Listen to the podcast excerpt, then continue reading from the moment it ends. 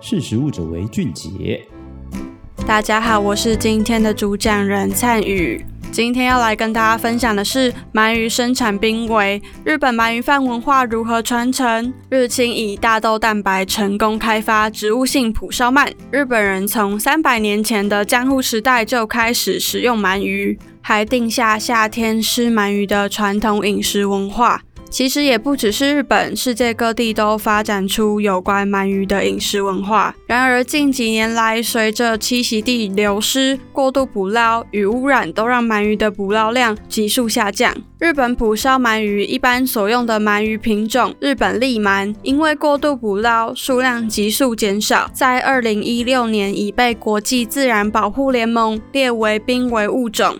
以台湾渔业署的资料来看，二零一九年全台鳗鱼苗的捕捞量总计为五公吨，而二零二二年只有一点八公吨，减少了超过六成。鳗鱼也和一般食用鱼种不一样，无法依赖养殖育苗。我们吃到的鳗鱼其实都是将捕获的鳗鱼苗放入养殖场培育长大的。虽然南韩和日本目前已有人工孵化养殖的技术，但要商业化量产尚无可能性。如果这种情况持续下去，日本食用鳗鱼的饮食文化可能会消失。日清食品公司便开始积极推进植物性鳗鱼的开发和商业化。历经四年，二零二三年五月，他们以植物大豆为基础制成的鳗鱼终于开发成功了。而在不使用动物成分的情况下，实现接近真正蒲烧鳗鱼的口感和外观，是最主要的挑战。为了达到与真正蒲烧鳗鱼相似的口感，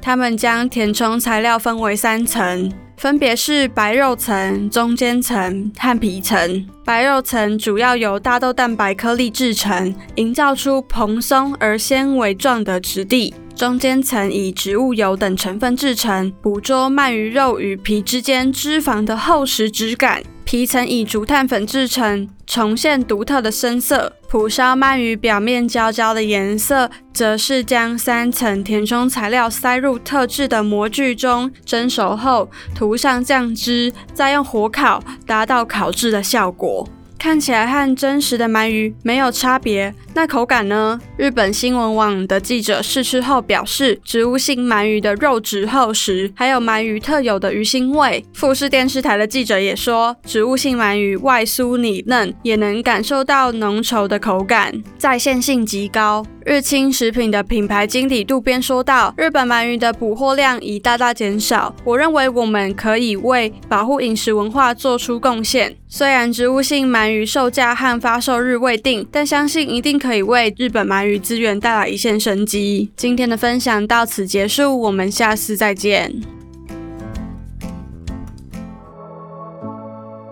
识时务者为俊杰。